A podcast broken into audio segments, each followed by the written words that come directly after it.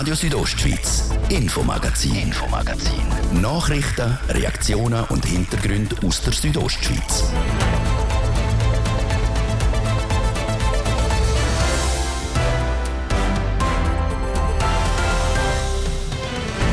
Schweizer Hotellerie schreibt einen neuen Rekord bei den Übernachtungen. Anders sieht sie Graubünden aus. In den hiesigen Hotels ist im Vergleich zu letztes Jahr ein bisschen weniger übernachtet worden. Sepp sage aber kein Problem.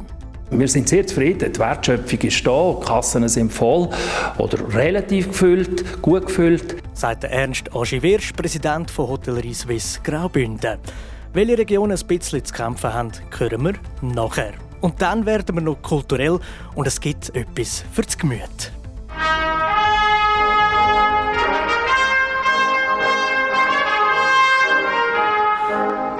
Am Giuseppe Verdi seinen Triumphmarsch aus der Oper Aida. Genau diese Oper wird nächstes Jahr in Obersachsen aufgeführt. Wie es zu dem gekommen ist, hören wir in dieser Sendung. Mein Name ist Dies Fritschi. Schön sind ihr mit dabei. Die Schweizer Hotellerie hat 40 Millionen Marken geknackt. Ein neuer Rekord. Sie hat noch nie so viele Übernachtungen gehabt wie letztes Jahr.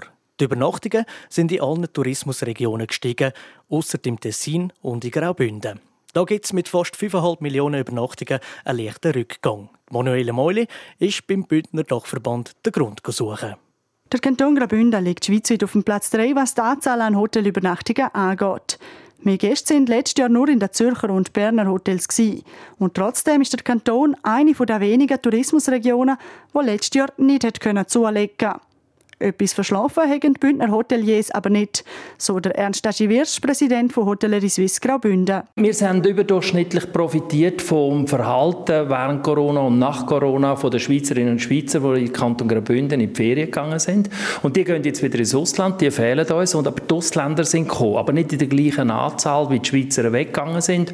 Und das hat zu dem Bild geführt, aber alles unter dem Strich gesehen sind 2,5 Prozent minus. Ausnahmsweise ein gutes Ergebnis. Zudem liegt das Minus in Graubünden auch an dem, dass die Hoteliers den Mut hatten, die Preise zu erhöhen. Das zeigt sich auch in den Ergebnissen der einzelnen Bündner Regionen. Gewisse, die die Preise stärker angepasst haben, haben auch ein stärkeres Minus. Das ist aber nicht der einzige Grund für die regionalen Unterschied. Man kann eigentlich so sagen, dass die, die einen hohen Schweizer Anteil hatten, eher ein bisschen zu knabbern hatten, aber auf höherem Niveau. Und dort, wo während Corona mehr mitgelitten hat, weil die Ausländer gefehlt haben, die sind jetzt zurück, die arbeiten tendenziell besser, das als overall über den ganzen Kanton gesehen. Zu den Gewinnern gehören im 2023 die Bündner Herrschaft, Chur, Prättigau und Buschlaf. Ein Minus verzeichnen dagegen Engadin, Flimslax, zur Selva und Pfalz. Allgemein gibt es zwar ein bisschen weniger Schweizerinnen und Schweizer, die in Graubünden Ferien machen, dafür aber wieder umso mehr ausländische Gäste. Das liegt vor allem daran, dass die Leute aus Asien wieder mehr reisen und zurückkommen. Aber auch ein anderes Land wird immer wichtiger. Die USA ist absolut spektakulär in unserem Ausmaß, weil die auch im Winter kommen. Die Amerikaner sagen sie, es ist günstiger, in die Schweiz zu reisen als Skiurlaub im eigenen Land. Hat aber auch etwas zu tun mit unserer Fernmarktinitiative, wo wir vor fünf Jahren gestartet sind, dass jetzt Golfstaaten USA und jetzt erst mal China auf kleinen Flammen Zuwachs haben. Dass das gute Ergebnis in Graubünden und Rekordergebnis schweizweit zustande ist, ist nicht selbstverständlich. Machen doch der starke Franken und die angespannte Weltlage mit Krieg und Krise der Hoteliers Sorgen. Dass sie einfach alles per se schwarz malen, können er aber so nicht unterschreiben, sagt der Ernst Aschi-Wirsch. Nein, man kann es manchmal nicht so richtig einstufen, aber äh, vielleicht ist es auch ein positives äh, Argument, das man zu wenig betrachtet. Ein Argument von der Sicherheit, von der Überschaubarkeit und Planbarkeit. Äh, kein Streik, es funktioniert alles. Wenn man bucht in der Schweiz oder beim Kanton Graubünden, dann weiß man, es findet statt.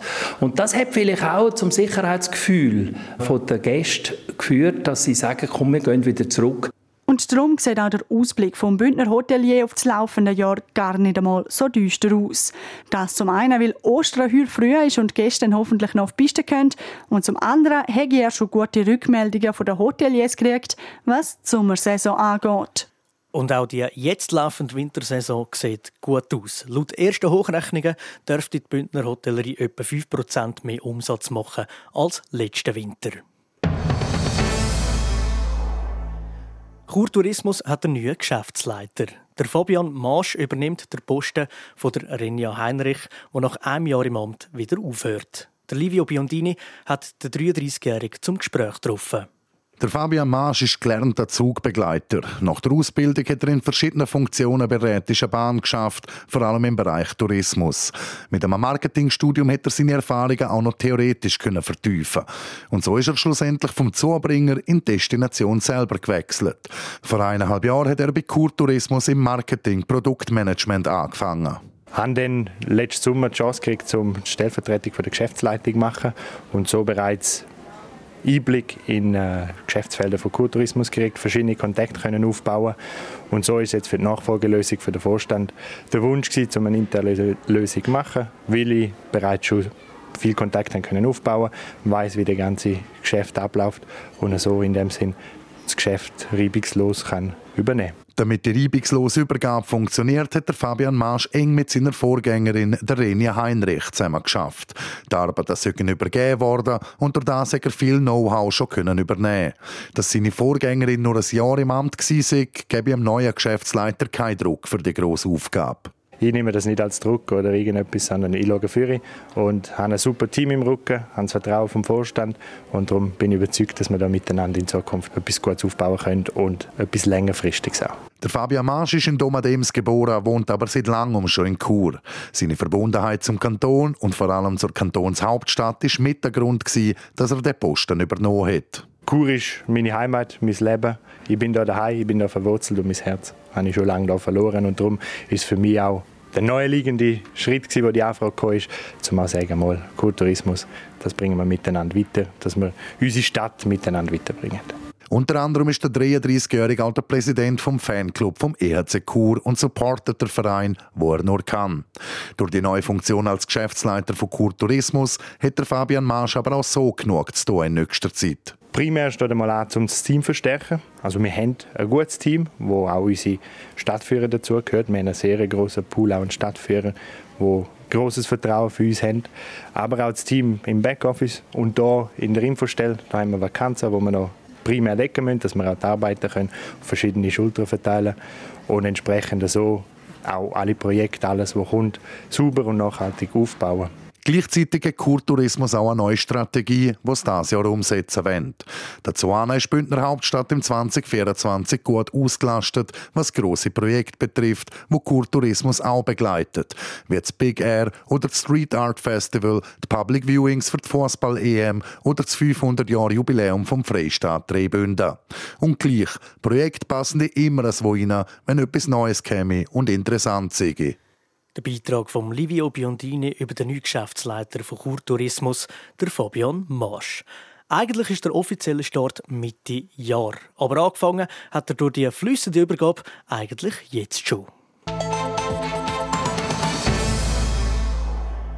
Skigebiet Zelm soll in Zukunft wieder schneesicherer sein. Für das soll die bestehende Beschneiungsanlage massiv ausgebaut werden. Gestern Abend hat die Interessensgemeinschaft die Bevölkerung von der Gemeinde Gloris Süd für das Projekt begeistern. Der Ruud Schmenzi mit Stimmen von Befürwortern und Gegnern. Das Projekt Futuro ist 2016 entstanden. Seitdem hat es einen Haufen Einsprachen, Abstimmungen, politische und auch gerichtliche Entscheidungen gegeben. Die ursprüngliche Idee hätte in dieser Zeit über einen Haufen gerührt und angepasst werden. 9,5 Kilometer Wasserleitung und bis zu 130 Schneekanonen mehr als bis jetzt soll es in Zukunft geben. Das alles bräuchte erklärt der Direktor der Sportbahnen Elm, der Stefan Elmer. Wir wollen die langfristige Existenz der Sportbahnen sichern. Und das können wir nur, wenn wir Schneesicherheit haben. Und darum müssen wir unsere Schneeanlage so auf Vordermann bringen, dass wir auch in 10, 20, 30 Jahren Zelmen noch Ski fahren können. Und das will Futuro. Futuro sei aber nicht nur wichtig für die Sportbahnen, sondern eben auch für alles, was damit zusammenhängt, wie zum Beispiel der Hotellerie und der Gastronomie, sagt der Romano Frei von der IG Gemeinsam Futuro, wo gestern Abend zu der Infoveranstaltung eingeladen hat. Er sei positiv überrascht worden, nicht nur von den vielen Leuten, die gekommen sind. Der Mix aus den kritischen und vor allem den positiven Voten hat mich beeindruckt. Mich hat auch die ganze Präsentation, die von der Sportbahn gemacht wurde, beeindruckt. Ich glaube, man einen Haufen Fragen können klären und um das geht es auch, aufzuklären, die Leute zu informieren, sodass man am Schluss so viel wie möglich hinter dem Projekt scharen Möglichst einen Haufen Leute auf ihre Seite bringen, wollen auch Gegner vom Projekt Futuro. Es sind das Umweltverband von Glaris Süd, aber auch die Grünen. Das Ganze sei weder ökologisch noch finanziell nachhaltig, erklärt Sinja Schreiber von der Grünen Glaris Süd. Auch eine Beschneiungsanlage wird irgendwann an ihre Grenzen stoßen. Also wenn nicht technisch, dann finanziell, weil die Schneefallgrenze sie wird, auf, sie wird steigen und das heißt, es muss immer mehr künstlich beschneit werden. Und wenn immer mehr künstlich beschneit wird, braucht es mehr Wasser, es braucht Energie und es wird mehr kosten. Die Gemeinde Glaris Süd hat vor ein paar Tagen den Sondernutzungsplan, was für die Umsetzung des Projekts Futura braucht, durchgewunken. Gegen den Entscheid kann aber das Referendum ergriffen werden und genau das werden sie machen, erklärt Sinja Schreiber. Die Bevölkerung müsse die Chance haben, über diese Beschneiungsanlage abzustimmen. Es sind 300 Unterschriften, die wir brauchen. Es ist eine Herausforderung. Aber wir sind da positiv gestimmt, dass wir es schaffen werden. Die 300 Unterschriften müssen innerhalb der nächsten zwei Wochen gesammelt werden. Dass die Grünen das Referendum ergreifen mache ihnen keine Sorge, meint Romano Frei von der IG Gemeinsam Futuro. Ich finde, Meinungsäußerung soll frei sein, das ist gut.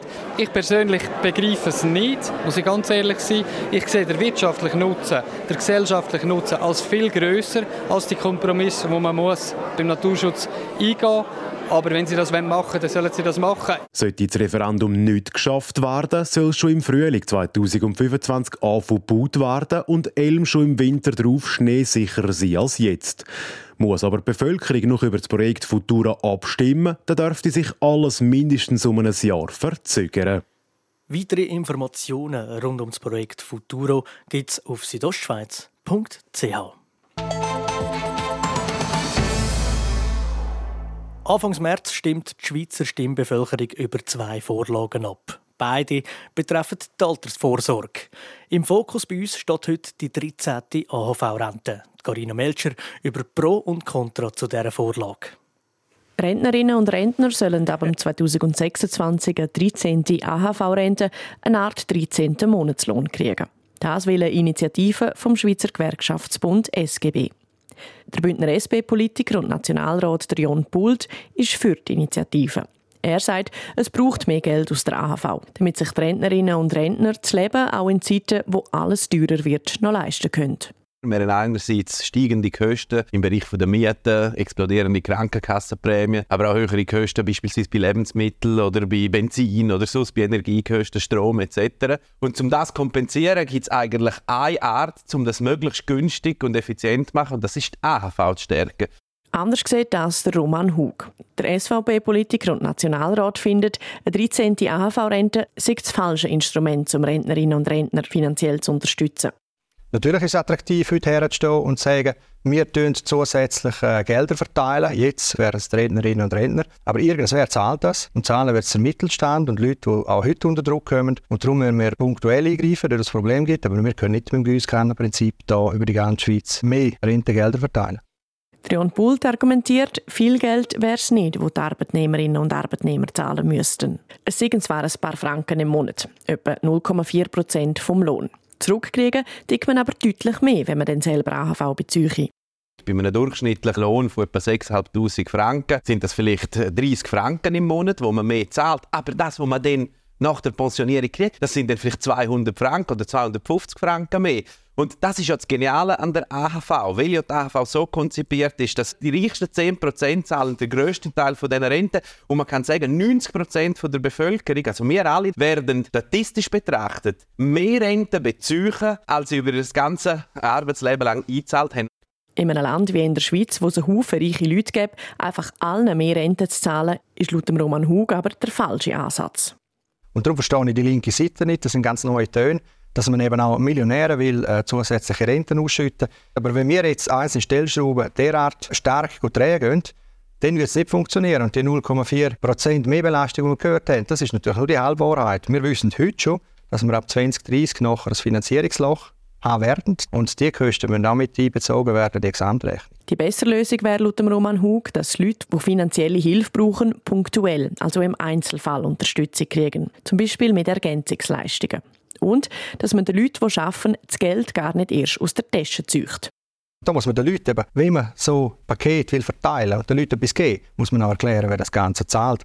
Und die Grundsatzfrage ist doch ganz einfach. Ich glaube, dass jeder Franken besser verwaltet wird vom einzelnen Bürger und der Bürgerin, als wenn man ihn zuerst im Staat schickt und nachher wieder verteilen lässt. Jan Bull sagt, alle wollen die als Rentnerin oder Rentner ein vernünftiges Einkommen haben. Mit unserem jetzigen Drei-Säulen-System allein ist das schwierig zu organisieren. Die dritte Säule können sich eigentlich nur die leisten, die sich problemlos 7000 Stutz im Jahr einfach sparen können. Das ist etwas nicht für den Großteil der Bevölkerung. Das heißt, wenn wir anständige Renten für die breite Bevölkerung wollen, müssen wir bei der AHV etwas machen. Und genau das will die 13. AHV-Rente. Und darum glaube ich auch, dass sie so populär ist. Die Leute haben schon verstanden, um was es geht. Und ich bin zuversichtlich, dass eine Mehrheit sagt, wohl, das ist richtig. Die 13. AHV-Rente würde im Einführungsjahr 2026 laut dem Bund gut 4 Milliarden Franken kosten. Die Abstimmung ist am 3. März. Bundesrat und Parlament lehnen die Initiativen ab. Sie empfehlen ein Nein. Radio Südostschweiz, Infomagazin, Infomagazin. Nachrichten, Reaktionen und Hintergründe aus der Südostschweiz. Weiter weg von Opernhäusern und Theaterbühnen werden in Obersachsen seit bald 20 Jahren regelmäßig Opern aufgeführt. Das in einem grossen Zelt, umgeben von wunderschöner Berglandschaft. Im nächsten Jahr feiert der Verein Opera Viva gerade zwei Jubiläen. Die 10. Oper und das 20-jährige Bestehen. Um das feiern, haben sich die Verantwortlichen eine grosse, bekannte Oper ausgesucht. Jasmin Schneider.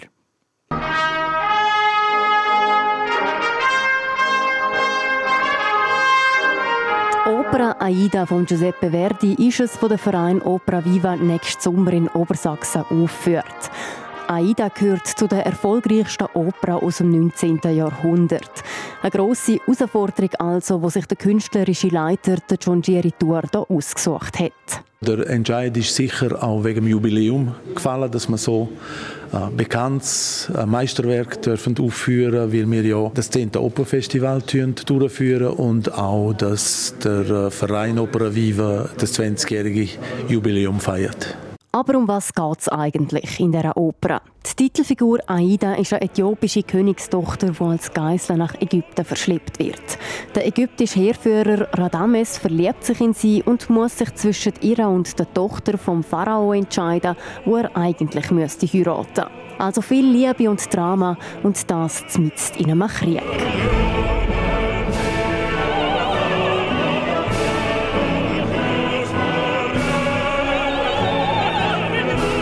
Sieht der künstlerische Leiter eine Parallele zur aktuellen Weltlage mit dem Krieg in der Ukraine und dem Konflikt in Israel. Man thematisiert eigentlich nicht die Kriegshandlung. Das wird nicht groß thematisiert, aber man befasst sich mit den Opfern. Die Opfer vom Krieg, wie wir ja auch täglich müssen erfahren das ist ja das Schreckliche an dem Krieg. Und, und dass Sündenböcke gesucht werden. Also ich glaube, da gibt es leider schon Parallelen. Umsetzen tut die Oper der Liechtensteiner Regisseur Nikolaus Büchel. Er hat schon die Aufführungen für Opera Viva im 2014 und 2022 eingestudiert. Und wie jedes Jahr spielt das Ganze in einem grossen Zelt in Obersachsen, so der Giangieri Tour weiter. Der grosse Vorteil, den unsere Aufführungsmöglichkeiten bieten, ist, dass Zuschauer mit im Geschehen integriert werden. Sie sind nicht so weit weg von der Szene wie in einem Opernhaus und es soll ja auch unsere Leute ansprechen und das ist auch mitunter die Philosophie von Opera, wie wir die Musik zum Volk bringen.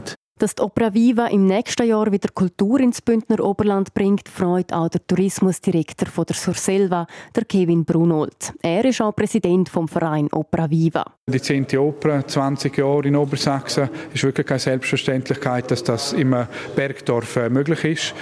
Mit der AIDA haben wir eine der grössten Opern, die es gibt, die wir auf Obersachsen zur selber holen. Ich freue mich auch, dass so viele Leute wieder aus der Gemeinde zusammenkommen, als Helfer, als äh, Sänger und in verschiedensten Rollen. Ja, ich freue mich auf ein sensationelles Opernjahr 2025. Mit der Vorstellung von der Opera AIDA ist jetzt der Startschuss für die nächste Opera Viva gefallen. Im Mai geht es mit den Castings für die Hauptrolle und der Chor los. Wie immer werden neben Einheimischen auch international bekannt bekannte Solistinnen und Solisten auf der Bühne stehen. Und dann geht es ans Proben und das Bühnenbild muss auch noch erstellt werden. Es gibt also noch einen Haufen zu tun, bis dann Ende Juli nächstes Jahr die berühmte AIDA-Trompete in Obersachsen zu hören ist.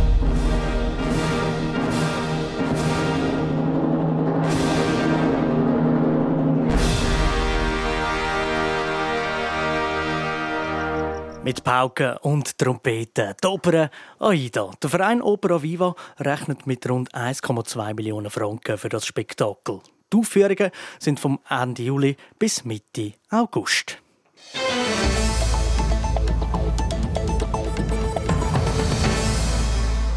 Und das war mit dem heutigen Infomagazin. Wem das extrem gefallen hat, lasst das am besten einfach nochmal auf rso.ch oder überall dort, wo es Podcasts gibt. Mein Name ist Dies Fritschi. Ich wünsche allen zusammen einen gemütlichen Abend.